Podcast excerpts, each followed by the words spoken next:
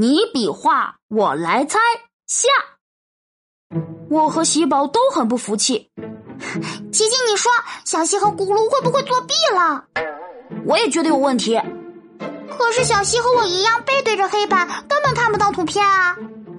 有什么办法可以看到背后的东西呢？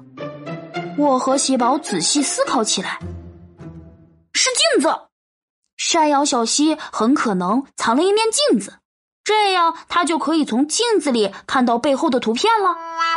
我把这个怀疑告诉小溪。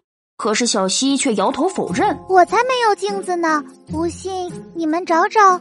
山羊小溪把衣服上所有的口袋都翻出来给我看了，果然没有镜子。看来是我误会他了。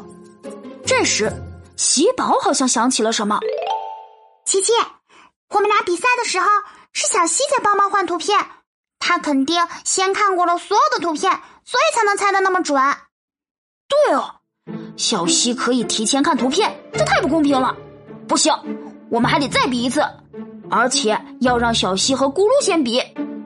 小西、咕噜，我们再比一次。没想到他们俩居然很快就答应了我们的要求。只见小西自信的站在黑板前面，辣椒，正确，咕噜；拖鞋，正确，咕噜；火箭，正确。咕噜，我晕，怎么会这样？咕噜明明不是坐着就是躺着，根本不会表演，可是小溪还是能答对所有的题目。这下，我和喜宝肯定赢不了了，我有点难过。小溪，你难道是背后长眼睛了吗？当然没有了，为什么猜的这么准啊？这是我们山羊的秘密哟。你们仔细看看我的眼睛，我和喜宝急忙凑上前去认真观察，真是不看不知道，一看吓一跳。山羊小溪的瞳孔居然是长方形的，我们山羊的瞳孔形状很特别，可以扩大我们看东西的范围。其实呀，前后左右几乎所有的东西我都能看见哦。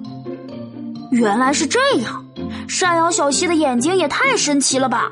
我也好想有这样一双眼睛，这样下次玩游戏的时候，我小猴琪琪一定会战无不胜哦。